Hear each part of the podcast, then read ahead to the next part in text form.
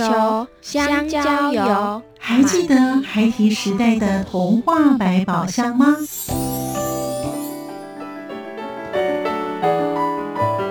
我是桂文雅，世界是一本美丽的书。我是曹俊彦，从小就喜欢画画。我的人生我是王淑芬。当全世界都在下雨，泥泞不堪，全世界。我是王家珍，持续不断，好好的写。我是林世仁，创作儿童文学，让我找到自己生命中的阳光，可以探寻到生命中充满不可思议的兴奋。现在就跟着徐凡，我们一起施展魔法，回到时光隧道里，一起去挖掘笔尖上孩提的奇幻之旅吧。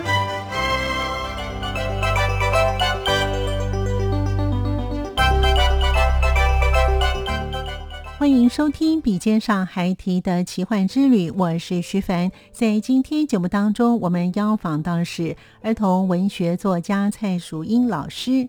他说，他小的时候就喜欢念书，因为呢住在乡下，资源并不多。他国中的时候是全校第一位的作文刊登在杂志上面，也让外界知道有这所东荣国中。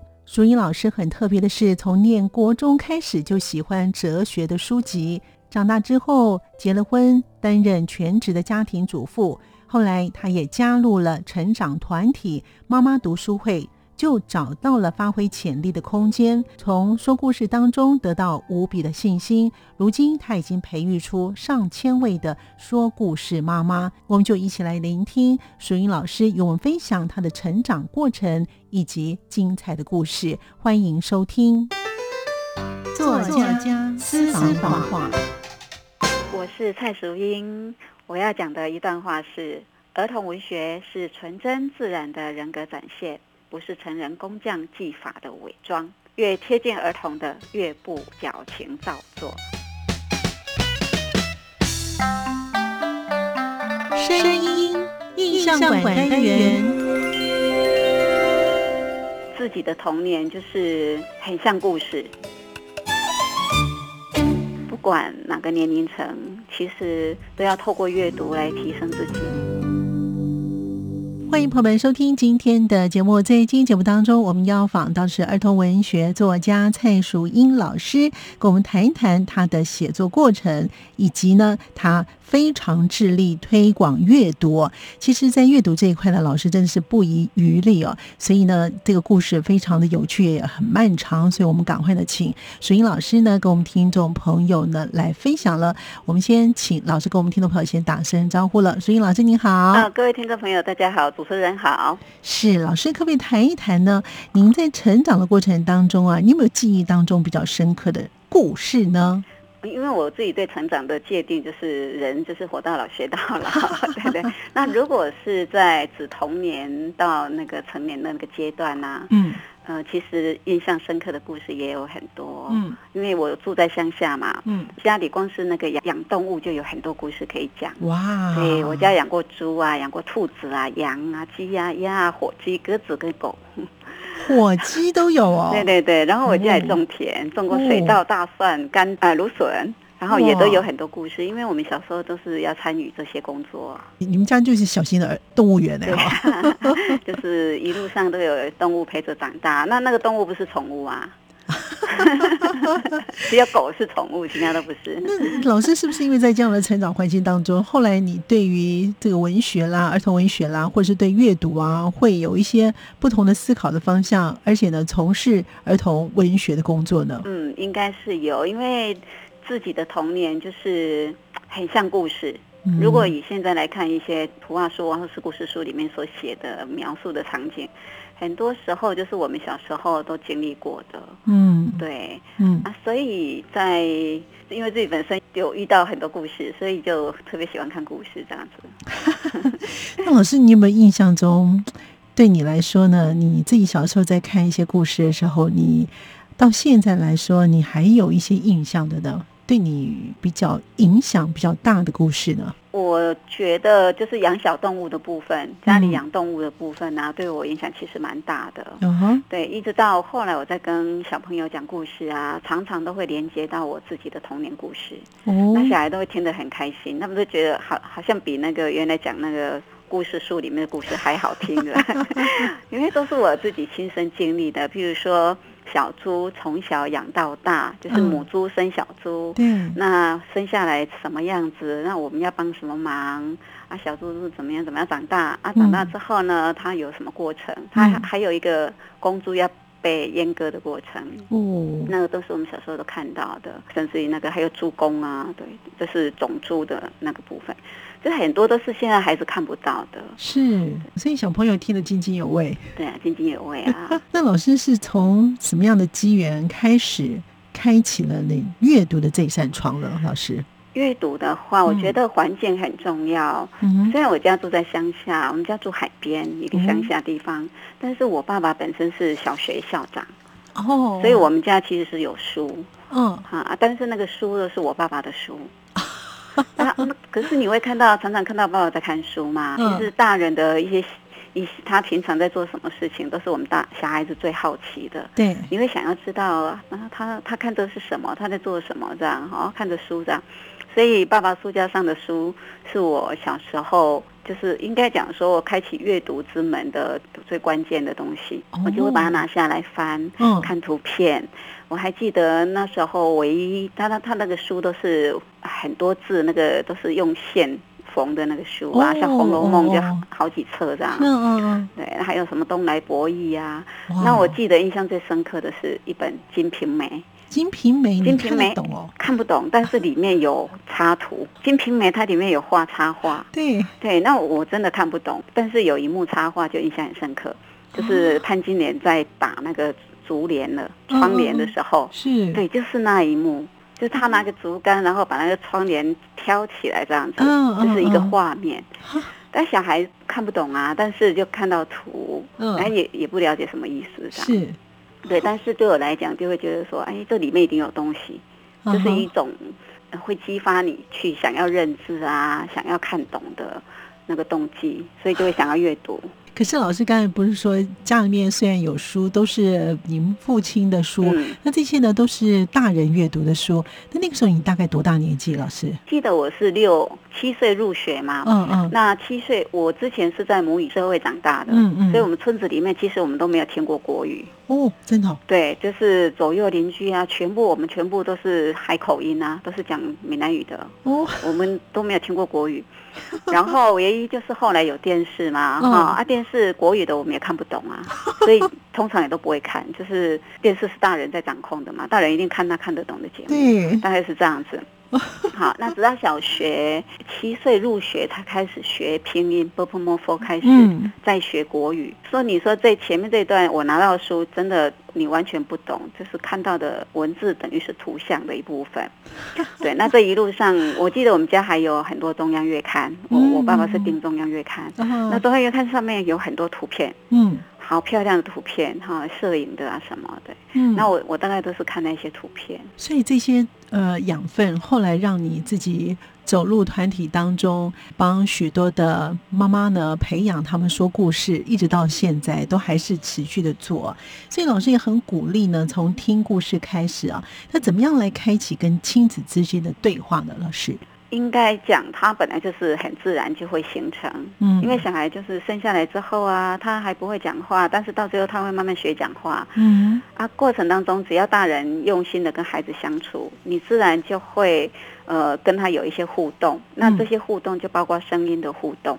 有一个需要特别提的，就是声音的互动是很自然形成，但是到最后你会发现，大人每次跟孩子讲的话都是那那些。就 是你要算那个字，应该是没几个字，对，那这个就会影响到这个小孩的语言发展。哦，对，如果说大人能够使用更多的词汇来跟孩子互动的话，他可以帮助孩子用耳朵，就是很自然而然的在生活当中跟你互动的过程当中，他自然就学学到语词，就奠定他的基础，国语文基础，对语言基础。所以这个也是我我一直在强调的，就是出生开始就要重视阅读这件事情。那第一个就是环境嘛，像家里一定要有书啊，书就伴着孩子成长。嗯，不管他懂不懂，就是让他去摸去抓。像现在我的孙子也是到处抓我的书，哎，那很好啊，哈，对他来讲，这个就是陪伴他长大的一个东西。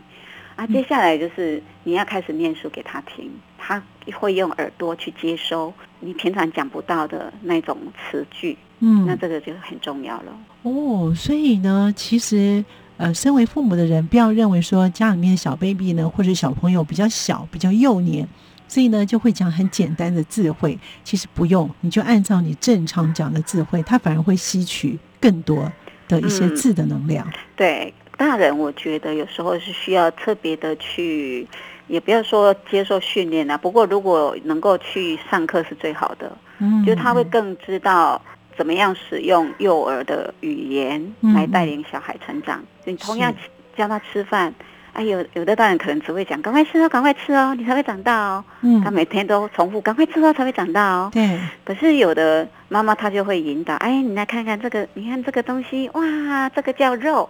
啊，这个肉肉肉肉，哇，软软的，加进来词汇就不一样了。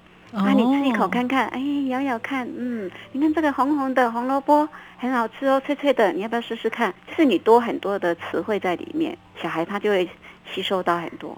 真的是从他很小一岁，不要说一岁，零岁开始，很多家长都很在乎说小孩要不要输在起跑点啊？其实起跑就是从出生就开始了。真的，如果是要这样讲的话，哇，哎，老师这观点这样想来是对嘞，哈。所以呢，老师呢后来呢也在台北县的书香文化呢有一个推广协会哦，那希望呢能够成立更多推广一些更好的一些亲子的互动哦。那老师也是儿童文学学会的秘书长，在这个同时呢也培训了不少说故事的人员哦。那老师呢在这一些的培训的课程当中，是不是有让您印象比较深刻的事情呢？老师，其实阅读是从零岁开始嘛，嗯，那但是我自己推广阅读，最早接触的是妈妈，嗯，所以我是从推妈妈的阅读开始。那时候的想法是你妈妈是一个家庭的灵魂，这个妈妈如果她本身啊有成长提升了，整个家庭就会变不一样，嗯，所以。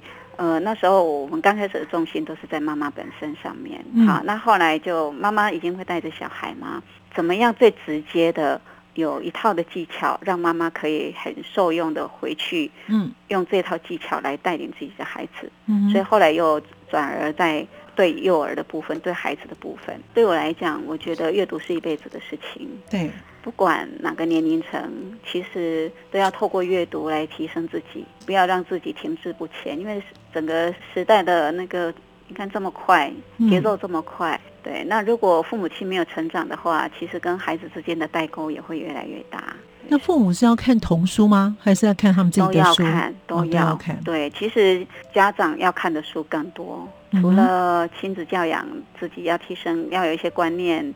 之外呢，你也要去了解小孩，所以也要读一些儿童儿童的书。那父母怎么开始呢？因为有些父母可能不知道该怎么做的话，他怎么样开始跟孩子一起阅读，或是从他自己开始阅读呢？我们现在的资源其实比较多啦，现在又有网络上的资源哈。但是其实网络有好也有不好，嗯，因为网络上的资源它有时候比较片段，嗯，那家长在截取的时候常常就比较没有组织，有时候呢也会被自己的观念还没有清楚。想法还没有奠定的时候啊，就很容易又又被模糊掉，或是动摇了。嗯，然后你就会看到很多家长会在那边找来找去，跳来跳去。嗯，对自己找不到一个稳定的成长的一条路线。那我的建议是，如果可以的话，是去上比较完整的课程啊。嗯，不然就是阅读比较完整的。的书籍，譬如说你是要研究小孩的书，哎，那你就是要除了多看小孩的书之外呢，也要看一些人家怎么样看小孩的书的书，就是从别人整理出来的经验里头，很有系统的、很有组织性的去汲取这些资料或是知识，而不是只是在网络上搜寻。片段的。所以自己本身要有一些的方法，那最好当然是去上课了。但是有些如果没真没办法的话呢，你还是用你自己的方式来阅读之后呢，也导引你的孩子可以一起阅读。那老师什么时候开始写作的呢？写作应该是从我学认字之后，然后会写字之后，就很爱写。哦，真的，我觉得那是一种动力，就是从自己不懂的这个语言，然后哎开始了解这个文字之后啊，就发现透过你的笔，你可以把一些想法写出来。嗯嗯。那大概是从三年级那时候就比较成熟了，比较成熟可以写文章，整篇的文章。我记得我三年级的时候就会帮我们村子里里的人写信，就我们村子里面大部分的人都不认识字。哦，左右邻居的长辈啊都不认识字啊，他们写信都来找我爸爸帮他写信。嗯嗯，然后爸爸不在啊，哎，我帮他写。我发现我也可以帮人家写信。对，就是他讲啊，他用他用台语讲嘛，我就帮他写一下。嗯，老师自己本身啊，在开始写作的时候，你记得你自己本身多大的时候你会去投稿？你有投稿过吗？我投稿，因为住在乡下地方，可能就家长也没有想说要帮你做什么事情嘛，啊，都什么都靠自己嘛。嗯，我投稿的时候是国中开始，其实我小学阶段啦，我都没有，那时候还没有看过《国语日报》。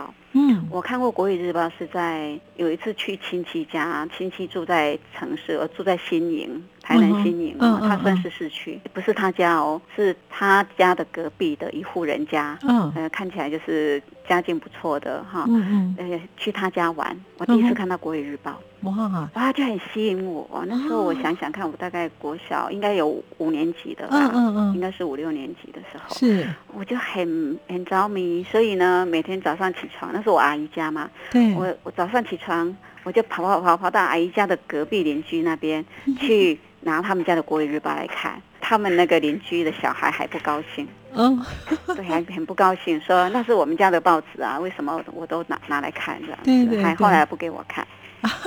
所以我印象很深刻哦。所以老师开始从国中开始写文章，开始投稿。嗯，那国中的时候，因为每个地区都有什么台南青年、嘉义青年、什么青年的那种刊物嘛，学生刊物。嗯，那我也不知道我是怎么知道这样的刊物，后来我就投稿到嘉义青年去。国中的时候，那也入就入选了嘛。入选刊登出来的时候，大家才知道有有这一所国中，因为我们国中就是很偏僻的一个乡下海边的一个国中嘛，一个学校。嗯嗯，那也是我们那个学校第一篇，就是有被刊出来的文章。哇！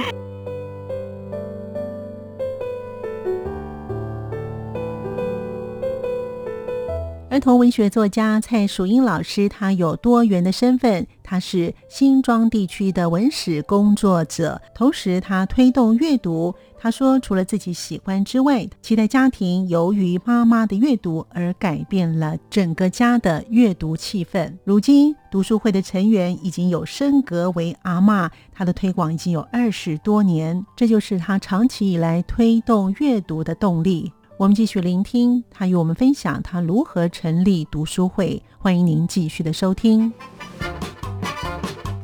我觉得对阅读对我帮助很大。我从国中的时候就很喜欢读哲学的东西，从国中我就写一句话：任感觉自由来去，不在心中驻足。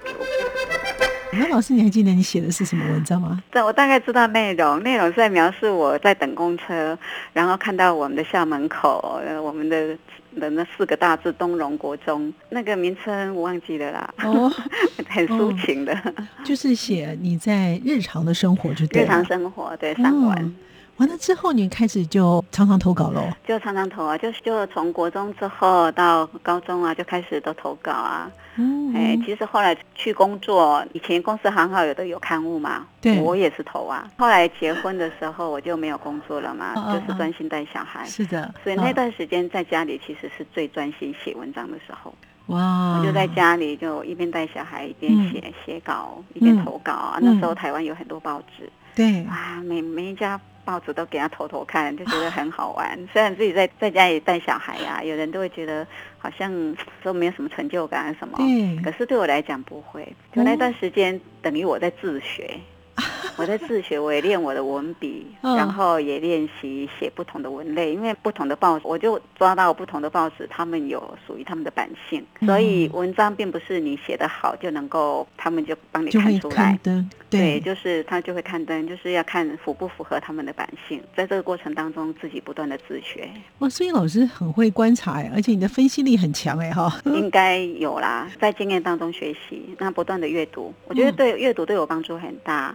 我从国中的时候就很喜欢读哲学的东西，所以我国中我就读尼采，乔这个人呐。弗洛伊德的什么心理分析呀？嗯，其实这几个哲学家我都是国中的时候就知道了。所以老师在国中那个时候还很小哎，你看这些的哲学家、大哲学家的那些书籍，你还依稀记得你那个时候看了之后，你本身有什么样的领受力吗？我先讲一下我为什么能够看到那些书。对，那些书是我同学的哥哥姐姐书架上的书。哦，对，因为我们在很乡下地方，其实资源真的很少，学校也没有图书馆。那我们国文老师很不，他也看到这个状况，所以他叫我们家里有书的就一个人带一两本，然后就在我们班级就成立自己的一个图书柜。哦，有时候去同学家玩嘛，哎，同学家他姐姐的书架上，像譬如说有那个尼采的书啊，不知道为什么就是很想要看那一本。哦，所以我就跟同学说，可不可以借我？嗯，大家都愿意借我，所以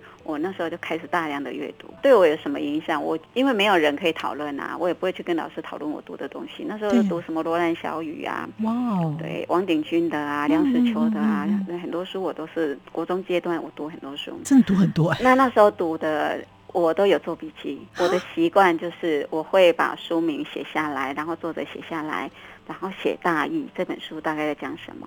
我会写书摘，我读到每一每一句话，我觉得很好，就打个三角形把它抄下来。我是这样读书的，我读书的时候都会做这样的笔记。我觉得对我影响真的蛮大的。譬如说，我那时候有一本书叫《我的座右铭》嘛，嗯嗯，就类似这种书。嗯，那我就我也写座右铭，写在我书我的书桌，就是就是学校的课桌。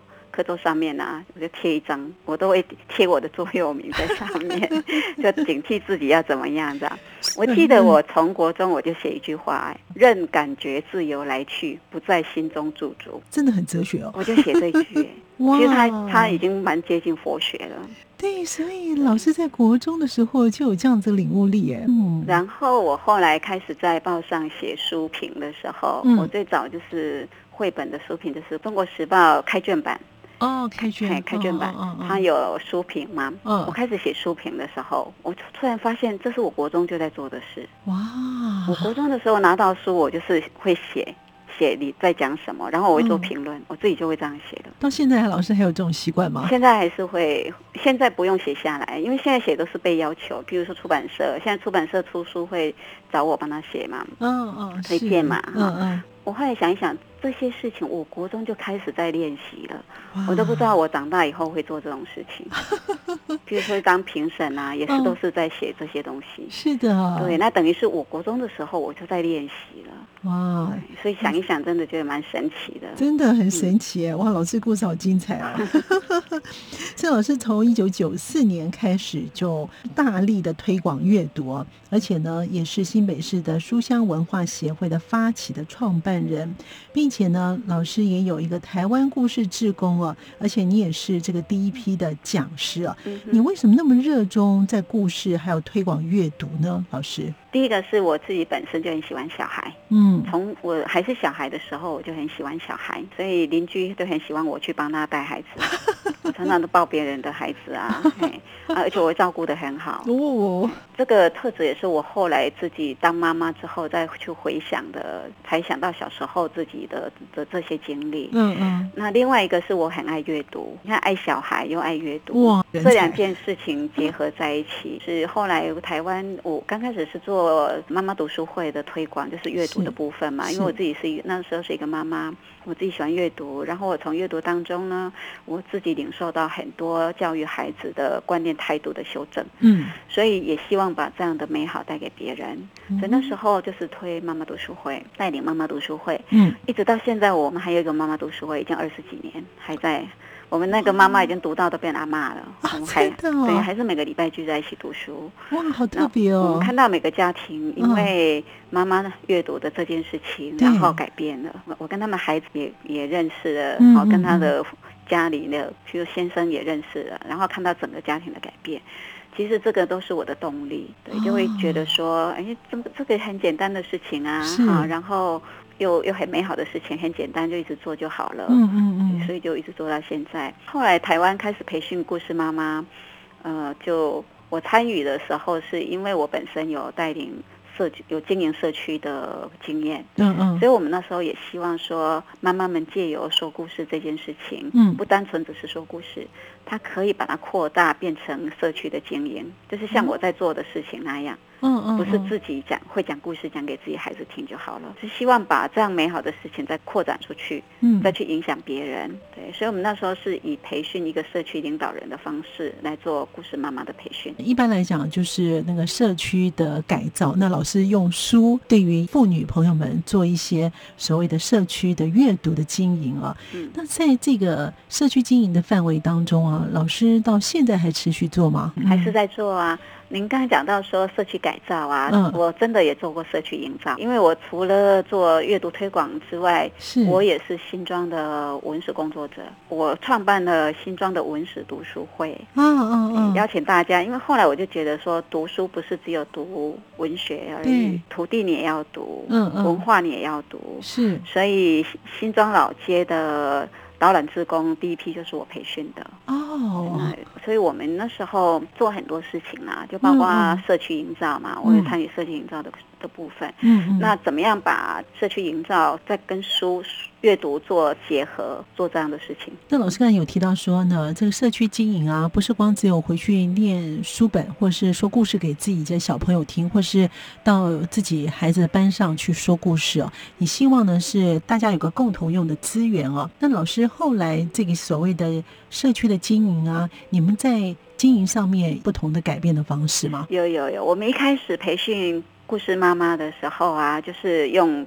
社区种子的方式来培训，譬如说，以我住的地方，我是新庄区嘛，对，以前叫新庄市，我们有十六所小学，对，所以我们就每个小学有两位来当参与培训，嗯，那培训完之后，他们回去他们的学校就当成我们的种子，之后我们再进校园，一个学校一个学校去培训，帮他们成立故事团。那等到十六个小学都有自己的故事团，你看整个社区就不一样了，整个新庄区就不一样了，大社区就不一样，我们。那时候是用这样的方式在散播，所以我们那时候成立的这团体叫做书香文化推广协会。就是书香还要跟文化做结合，然后一起推广出去。后来我们自己就成立一个图书馆嘛，成立一个幼儿图书馆，我就开始为零到三岁的小孩讲故事。是老师要全新装跑透透吗？呃，以前是不不仅是全新装，后来新装的经验就就开始外扩嘛，对，就开始复制啊，到板桥啊，到哪里去啊？我们才会在成立文化推广协会，就是它是属于整个新北市的，把整个新北市的二十九乡镇再纳进来。当然，后来本来也有想推到全国去嘛。嗯。后来全国的种子又不一样了，它会变成每个地方有一个协会，比如说台中有台中故事协会，嗯，台南有台南故事协会，台东故事协会，就是用协会的方式再去扩点。哇，那老师，您个人认为，从你开始，你自己因为以前小的时候喜欢看书，一直到你现在这一段的过程当中啊，你本身你有没有看到什么样的改变呢？改变很多啊。嗯。对，从最早期，我讲一个一个改变是学校教育文化的改变。我们当初在培训故事妈妈的时候，那时候学校的氛围跟现在是不一样。以前学校其实是不允许家长进去的，其实没有什么自工大队，没有。哦，真的。对，然后顶多就是可能管理一下交通，类似这些的指挥交通，他不会让